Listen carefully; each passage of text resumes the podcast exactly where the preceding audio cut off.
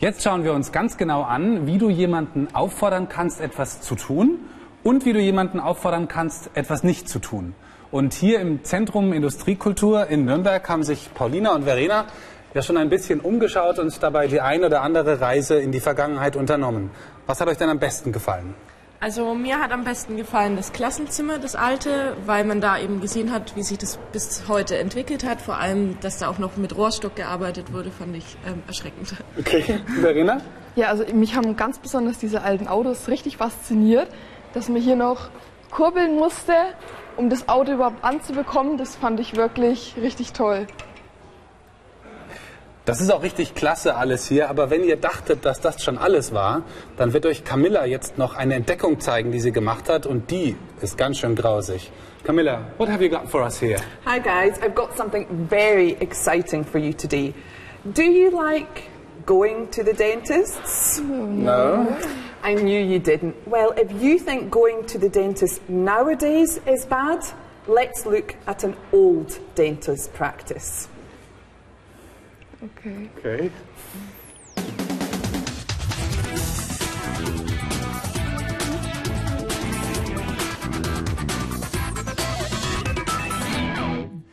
Zahnarztpraxis Dr. Med Dent Hans Kalb, Meisterbohrungen aller Art, keine Narkose für Schiedsrichter? Naja, Camilla und die Mädels sind auf jeden Fall schon drin und die Behandlung wird bestimmt auch gleich beginnen. Vorher geht aber an dich wieder der Auftrag, genau aufzupassen, denn es gibt zwei Fragen zu klären. Erstens, was muss Verena tun, um den Bohrer in Gang zu setzen? Und zweitens, am Ende wird Camilla Verena mit einer ganz bestimmten Maschine behandeln.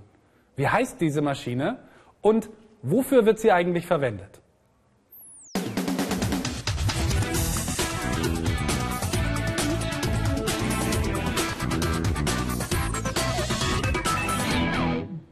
Okay, so now here we are in the dental practice, and I've heard one of you has toothache.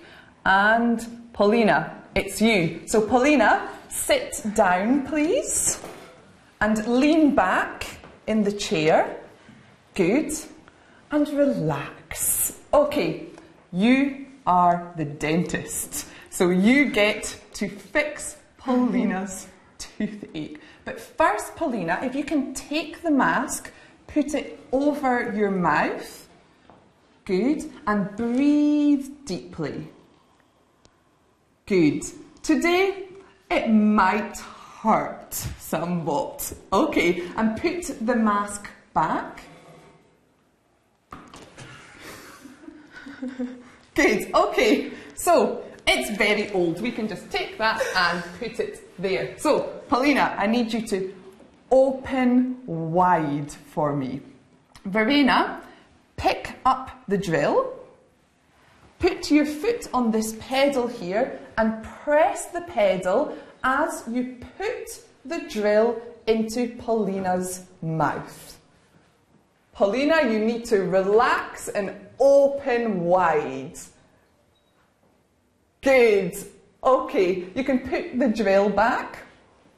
And Paulina, relax a moment. You're finished. Now it's Verena's turn. Verena, I need you to come and sit on this stool. Okay. And this machine here is an x ray. And an x ray takes photos of your bones. Okay, so we want to take a photo of your teeth. So I need you to stay very still. Okay? Okay. So don't move. It comes close.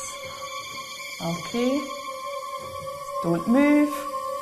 Three, two, one, go.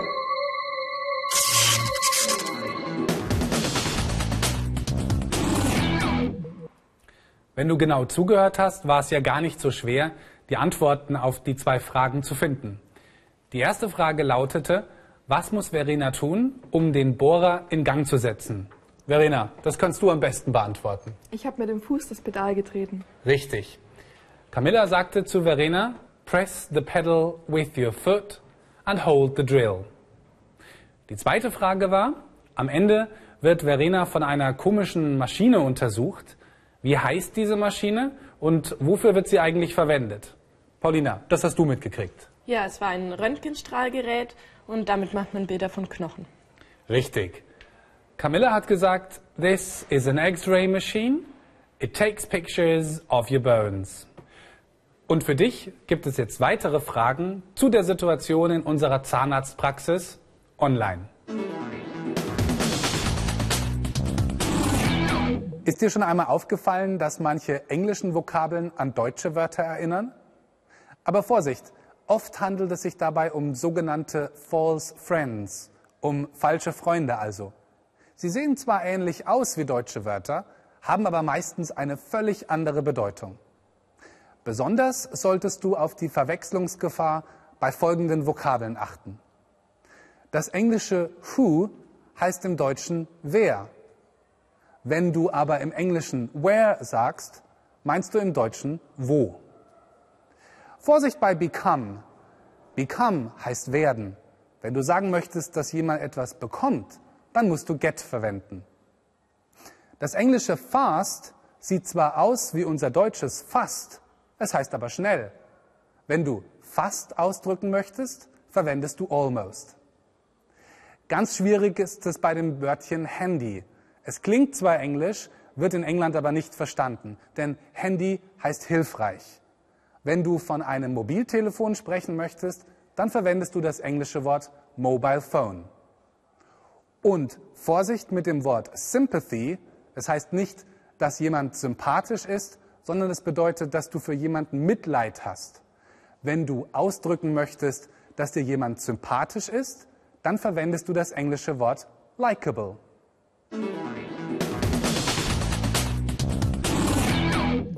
Eine möglichst gute Aussprache ist wichtig, denn ohne sie kannst du dich im Englischen nicht verständlich machen. Egal wie viele Vokabeln du kannst und auch wenn du alle Grammatikregeln beherrschst, deine Aussprache solltest du üben. Und hier kommen einige Tipps, wie du noch deine Aussprache verbessern kannst.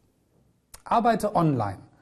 Du kannst dir so oft du möchtest Camillas Sätze in unserem Online-Bereich anhören, stoppen und einfach nachsprechen. Natürlich kannst du das, was du gesagt hast, auch aufnehmen und dann mit Camillas Aussprache vergleichen. Schreibe dir zusätzlich bei schwierigen Wörtern eine Aussprachehilfe auf. Zum Beispiel beim Wörtchen through den Laut U. Im Laufe der Zeit brauchst du diese Hilfen dann gar nicht mehr und die Aussprache funktioniert fast von selbst. Außerdem solltest du einzelne Wörter mit einem Bogen verbinden, damit du sie nicht aus Versehen zu abgehackt sprichst. Ein Beispiel, not at all. Zeichne zusätzlich Akzente ein, wenn ein Wort oder eine Silbe ganz besonders betont werden sollen. Übrigens, eine gute Möglichkeit, die Aussprache zu üben, sind Tongue Twisters, also Zungenbrecher. Hier haben wir eine große Auswahl für dich in unserem Online-Bereich zusammengestellt. Ach ja, und ganz zum Schluss, wenn du eine schriftliche Aufgabe löst, tu das nie leise. Du solltest beim Schreiben immer mitsprechen, denn auch dabei kann sich deine Aussprache verbessern. Ey, mir ist heute was passiert. Das kannst du glauben, heute früh. So, aus unserer Zahnarztpraxis habe ich uns noch ein paar Schilder mitgebracht. Und die würde ich gerne mit euch zusammen durchschauen. Geh mal auf den Boden, da ist mehr Platz. Ja. Gut. So, das erste Schild, Verena, das ist für dich. Liest du bitte erstmal vor. Sit here, please. Gut, worum geht's? Hier geht es ganz einfach darum, dass man ausdrückt, äh, was getan werden soll. Richtig. Und in dem Fall, was soll getan werden? Man soll sich bitte hinsetzen. Ganz genau. So kann ich sagen, wo sich jemand hinsetzen soll. Gut. Paulina, bei dir geht's weiter. Ähm, press the pedal, please bedeutet, ähm, tritt bitte das Pedal. Gut. Und ist eben auch ein Befehl oder eine Aufforderung. Richtig. Auch hier wird gesagt, dass jemand etwas tun soll. Wenn du jemandem sagen möchtest, was er tun soll, nimmst du einfach nur die Grundform des Verbs und ganz klar ans Ende eines jeden Aufforderungssatzes kommt ein Ausrufezeichen. Eines dürfen wir nicht vergessen. Im Englischen gilt es als sehr unhöflich, wenn am Ende de- eines Aufforderungssatzes nicht das Wörtchen please steht. Deswegen haben wir hier überall noch please ergänzt. Ja, manchmal gibt es Situationen, wo man sagen möchte, dass jemand etwas nicht tun soll. Und Deswegen habe ich euch diese Sätze nochmal mitgebracht.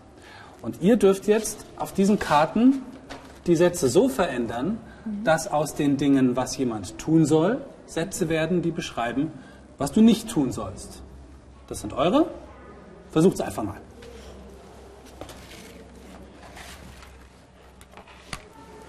Paulina, was machst du jetzt? Ähm, ich ergänze das Wörtchen don't. Okay, schreib's erstmal hin, gerne.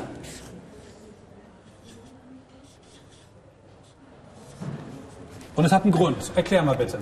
Ja, das ähm, bedeutet dann eben, dass ähm, er bitte nicht das Pedal treten soll. Ähm, und ist es dann keine Aufforderung mehr, sondern ein Verbot. Richtig. Und Verena, wie kannst du deine Wortkarte verändern? Schau mal, den Stift bekommst du von Paulina.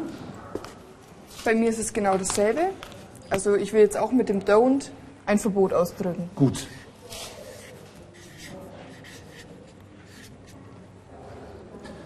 Aufforderungssätze werden dadurch zu Verboten, dass du das Wörtchen don't davor setzt. Auch hier gilt wieder, weil es ein Aufforderungssatz, weil auch ein Verbot ein Aufforderungssatz ist, haben wir ein Ausrufezeichen dabei und um die englische Höflichkeit noch mit dabei zu behalten, ans Ende des Satzes das Wörtchen please. Und mehr Übungen dazu findest du jetzt online.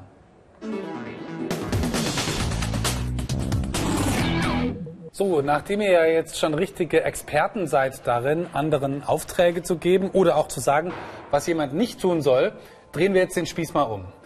Ihr zwei dürft jetzt Camilla und mir Aufträge geben. Was immer ihr sagt, müssen wir tun, solange ihr den Satz richtig bildet und ans Ende des Satzes das Please setzt.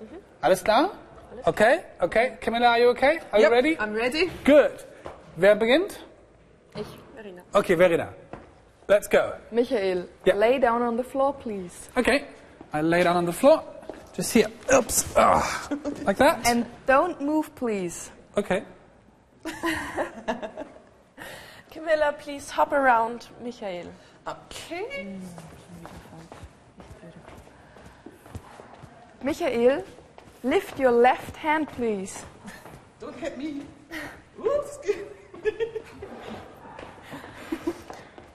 Camilla, Yes. stop, please. And sit down on the floor, please. Okay. Michael, please get up. No. Get up, please. Yes. Now. we can- Okay. Now, what can I do? And yes, you both can go to the dentist's, please. Don't. No, don't. Okay, it was just a joke. What a way to drill. Don't. Hang on. And, and there are more exercises for you online. No, seriously, put it away.